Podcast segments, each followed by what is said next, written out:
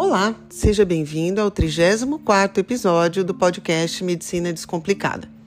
Hoje nós vamos fazer uma leitura de um artigo muito interessante de 2020, mas que levanta uma questão ainda mais importante: o uso indiscriminado de antibióticos e o seu fardo para a saúde pública, especialmente quando a gente considera prescrição em crianças e gestantes, e nesse caso de crianças até dois anos de idade.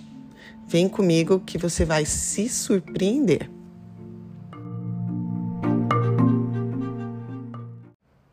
As drogas anti-infecciosas, né, que por aí já incluem os antibióticos, não são só eles, os antifúngicos também são drogas anti-infecciosas, são essencialmente diferentes de todas as outras drogas, porque eles não afetam apenas o indivíduo que toma o antibiótico, né? Mas também é muito importante para a comunidade como um todo, porque pode ser uma forma de melhorar os índices em saúde de toda uma sociedade. Desse modo, o uso do antibiótico ele reside na interseção entre a saúde pessoal e pública. Eles podem ser comparados, na verdade, quando a gente pesa risco-benefício, como uma espada e, na verdade, não de dois gumes, mas de quatro. As duas primeiras a gente poderia pensar do lado positivo, que eles foram identificados e essas duas primeiras foram identificadas logo após o início do uso dos antibióticos, né? É, porque beneficiam tanto o indivíduo numa ida dos gumes, né, no tratamento de sua infecção, mas beneficia a comunidade na, na prevenção da propagação desse agente infeccioso que a gente está combatendo. Bem, quando a gente está falando do outro lado, né, já foi reconhecido, por exemplo, por um grande nome na área, o Alexander Fleming, em 1945, quando ele fez um discurso, quando ele estava agradecendo ao prêmio Nobel que ele recebeu, ele alertou sobre o custo para a comunidade da resistência aos antibióticos, que inevitavelmente evoluiria e seria selecionada durante a prática clínica. Esse é um dos problemas. A gente viu esse custo é, relacionado à resistência microbiana aumentar e hoje é uma grande preocupação de saúde pública, né? O que temos de antibióticos que estão aí causando resistência, o uso indiscriminado dos antibióticos, causando resistência até que em um momento eles não funcionam mais. Mas nós vamos falar de um, um quarto lado aí do antibiótico que até recentemente né, pareceu totalmente subestimada, que é o custo do uso do antibiótico sem freio, sem controle, sobre a própria saúde de um indivíduo por meio de um dano colateral desse antibiótico ao coletivo microbiano que habita esse indivíduo, que é o que nós já chamamos de microbiota. Esses microorganismos, seus genes, seus metabólitos e a interação entre eles representam o que a gente chama de microbioma, o código genético desses microorganismos. Nessa relação com essas bactérias, ela é muito mais uma relação de simbiose do que patogênico. Mas quando a gente toma um antibiótico, o antibiótico ele tem um largo espectro e ele não atinge apenas a microbiota ruim, né? O, o microorganismo que está trazendo doença. Ela afeta também esta microbiota residente, que é esta microbiota responsável pela simbiose. O termo simbiose vem de sim, dois, bios, vida. Então, duas formas de vida que dividem o mesmo espaço, colaborando uma com a outra na manutenção da vida. Bem, quando a gente fala então até os dois anos de idade, eh, fica mais complicado ainda, porque a gente sabe que os dois primeiros anos de vida de uma criança são anos cruciais para a formação da microbiota dessa criança, que vai seguir com ela aí com algumas variações na dependência das suas exposições ambientais, mas é o que vai seguir com ela, de fato, de forma prolongada. E aí eu gosto de falar muito de um pesquisador, que é o Martin Blazer, é, que é um, um dos grandes responsáveis pela minha paixão pela microbiota. O Martin Blazer ele é autor do livro Missing Microbes, ou seja, microorganismos que estão faltando.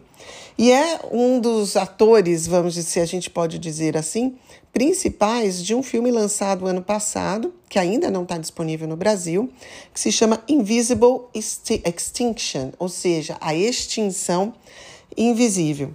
O Martin Blazer tem mais de 800 referências na área, então é um grande cientista, ele é médico e é um pesquisador da Universidade de Rutgers, nos Estados Unidos, e publicou recentemente com um grupo da Clínica Mayo, em Minnesota, na verdade em 2020, um estudo que buscou procurar a associação da exposição a antibióticos na primeira infância, especificamente até os dois anos de idade, e a extensão da associação entre exposição a antibióticos nesse período de vida, na primeira infância, especificamente quando a gente está formando nossa microbiota até os dois anos, e o risco de condições de saúde iniciadas ainda na infância, como doenças metabólicas, imunológicas e alterações neurocomportamentais.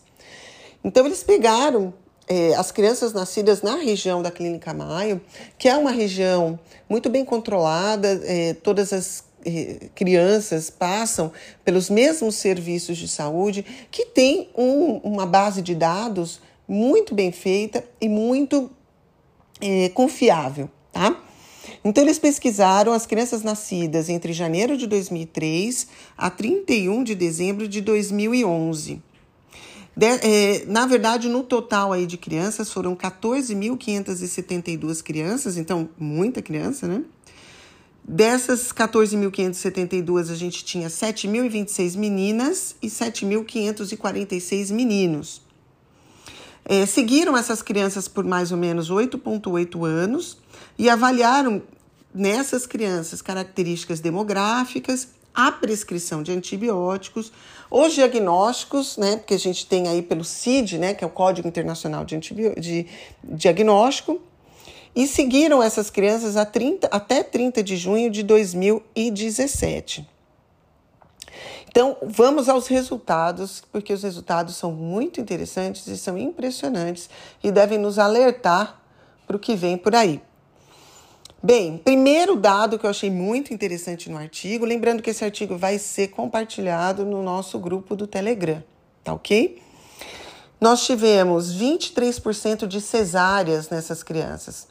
Isso chama atenção, porque a gente sabe que a cesárea está relacionada a alterações de microbiota no futuro, porque a criança não é exposta à microbiota do canal de parto da mãe. Né? Só para vocês terem ideia, é, esse índice de 23% de cesáreas nos Estados Unidos, aqui no Brasil, é um índice extremamente baixo, porque o Brasil atualmente conta com uma incidência de cesáreas em torno de 55%. Então, vocês imaginam o peso que é isso aqui no Brasil, da falta da exposição do bebê às eh, bactérias, né, ou à microbiota do canal de parto da mãe. Então, vamos aos resultados, né?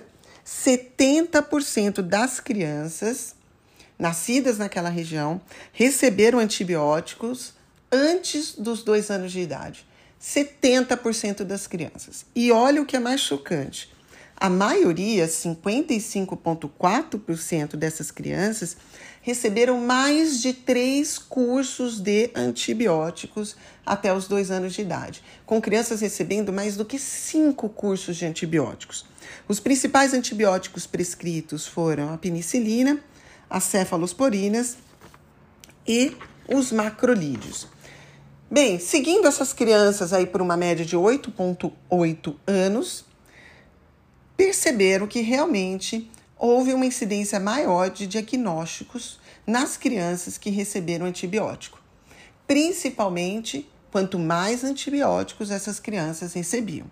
Então, quais foram as doenças mais frequentes? Interessante que os meninos são mais afetados de modo geral.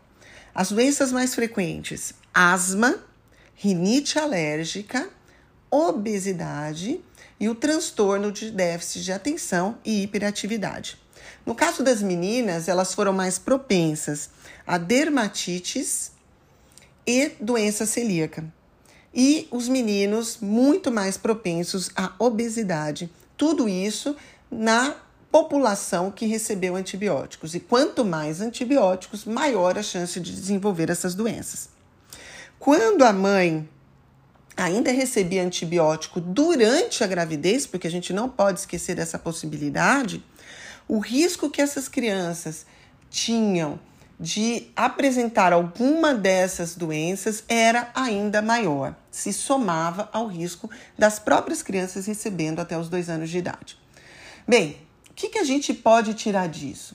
Todas essas doenças são influenciadas pela composição dos micro-organismos que essas crianças têm, que é, por sua vez, totalmente dependente da meio ambiente, mas também do curso dos antibióticos. O Martin Blazer, ele defende muito que um dos grandes problemas com a disbiose, que é esse desequilíbrio microbiano que nós temos hoje, é justamente a falta de diversidade microbiana. E um dos principais responsáveis por essa falta de diversidade é o uso de antibióticos de repetição. Fico alerta para que o antibiótico seja, tenha o seu uso mais racionalizado. Nós já, a gente já vem falando sobre isso há muito tempo, por causa de um dos problemas que a gente falou no começo desse podcast, que é justamente a resistência microbiana, mas surge aí um outro fator que vai impactar a sociedade como um todo daqui para frente. Essas crianças vão crescer, são crianças que vão usar mais o serviço de saúde, vão adoecer, vão ter pior qualidade de vida e provavelmente vão transmitir isso para seus filhos, o que torna tudo isso uma bola de neve. O uso racional de antibióticos é o que deve ser procurado. E além disso, Martin Blazer ainda defende uma outra questão, que é o uso de antibióticos de espectro mais estreito, não tão amplo, que atinja mais realmente a microbiota que precisa ser atingida e não a microbiota como um todo. Mas esse assunto fica para um próximo podcast. Espero que vocês tenham gostado.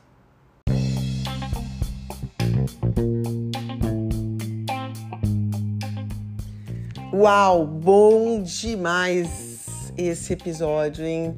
Parece que eu estou sendo é, arrogante, mas não é. Eu fico tão animada, gente, com esse assunto, porque quanto mais dados a gente tiver para alertar a população no geral, os pais e mães e também os colegas profissionais de saúde, mais poder teremos nas mãos para realmente modificar a saúde a longo prazo. Isso me deixa muito feliz porque esse conhecimento deve ser compartilhado com todos. Espero que vocês comunguem comigo de toda essa animação e compartilhem este episódio. E também não se esqueçam de deixar uma revisão tanto no iTunes quanto no Spotify. Vai lá, aperta as estrelinhas e me ajuda a difundir esse conteúdo. Um abraço!